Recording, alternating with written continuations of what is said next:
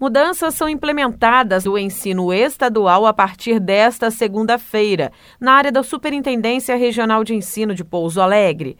O governo do estado, por meio da Secretaria de Educação, anunciou as mudanças das regras na última semana. Agora, a flexibilização é ainda maior, visto que os índices de contaminação, mortes e internações têm caído a cada semana no estado. Sobre esse assunto, eu converso agora com Clícia Beraldo, superintendente regional de ensino de Pouso Alegre. Olá, Clícia. O que muda com essas novas regras? No dia 10 de setembro, tivemos a publicação da versão 4.0 do Protocolo Sanitário de Atividades Presenciais para as escolas estaduais. Então, temos algumas novas regras, entre elas a diminuição do distanciamento entre um estudante e o outro, que de um metro e meio passa agora a vigorar para 90 centímetros. Então, as escolas estarão fazendo toda a demarcação dentro das salas de aula novamente, seguindo a orientação do protocolo sanitário da Secretaria de Estado de Saúde de Minas Gerais. De que forma é feita a fiscalização do cumprimento das normas relativas aos itens obrigatórios e comportamentos que devem persistir ainda nesse momento da pandemia? O cumprimento das normas, ele é averiguado pelos inspetores escolares. Então, cada inspetor escolar faz a averiguação da escola estadual e as escolas estão abertas também para a visita dos técnicos da Vigilância Sanitária Municipal e também para acolher todas as orientações deles em relação a normas e protocolos também que eles achem que é necessário adequar. A revisão dessas medidas aplicadas dentro do ambiente escolar é feita periodicamente?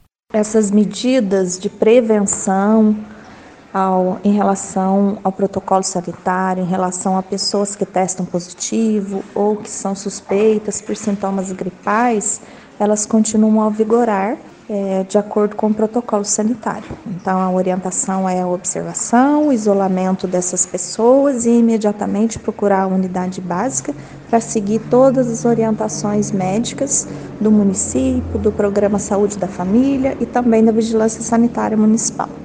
Pessoas que estiverem com suspeita de Covid ou que convivem com quem tem a confirmação suspeita da doença devem proceder de que forma em relação às aulas presenciais? A orientação, tanto para servidores quanto para estudantes que têm algum sintoma gripal ou que tenham tido contato com pessoas que estejam suspeitas de Covid ou confirmado, é se afastar da atividade presencial da escola e procurar uma unidade básica de saúde no seu município ou PSF para estar tá seguindo a orientação de testagem ou de isolamento para que não coloque em risco a comunidade escolar, os servidores e os estudantes também.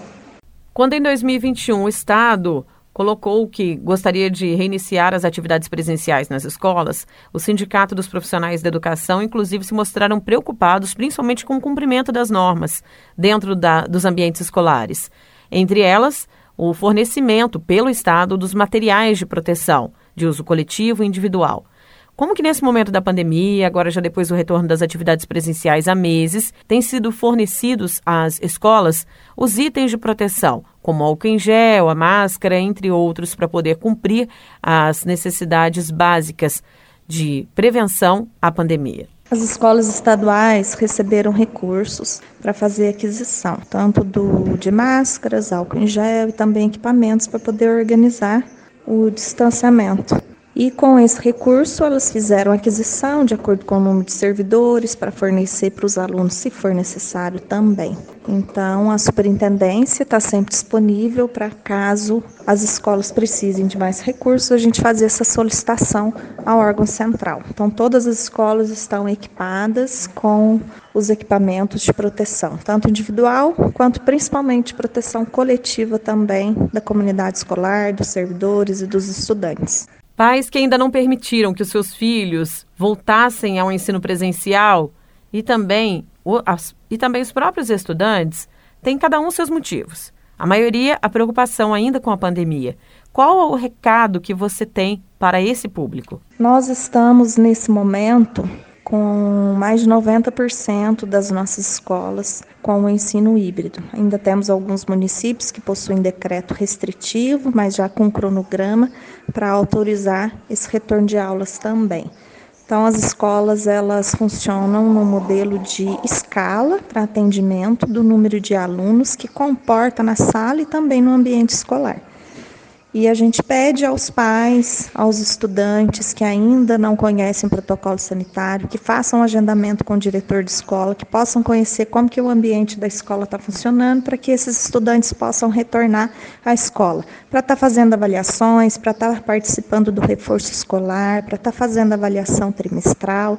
Nós teremos avaliação do SAEB e do PROEB esse ano também em novembro. Então é importante que esses alunos é, possam, dentro da possibilidade deles, estarem participando das atividades pedagógicas. Então, o meu conselho é que os pais procurem as escolas, conheçam o protocolo sanitário e, se sentirem seguros, possam enviar os filhos para estarem participando do ensino híbrido.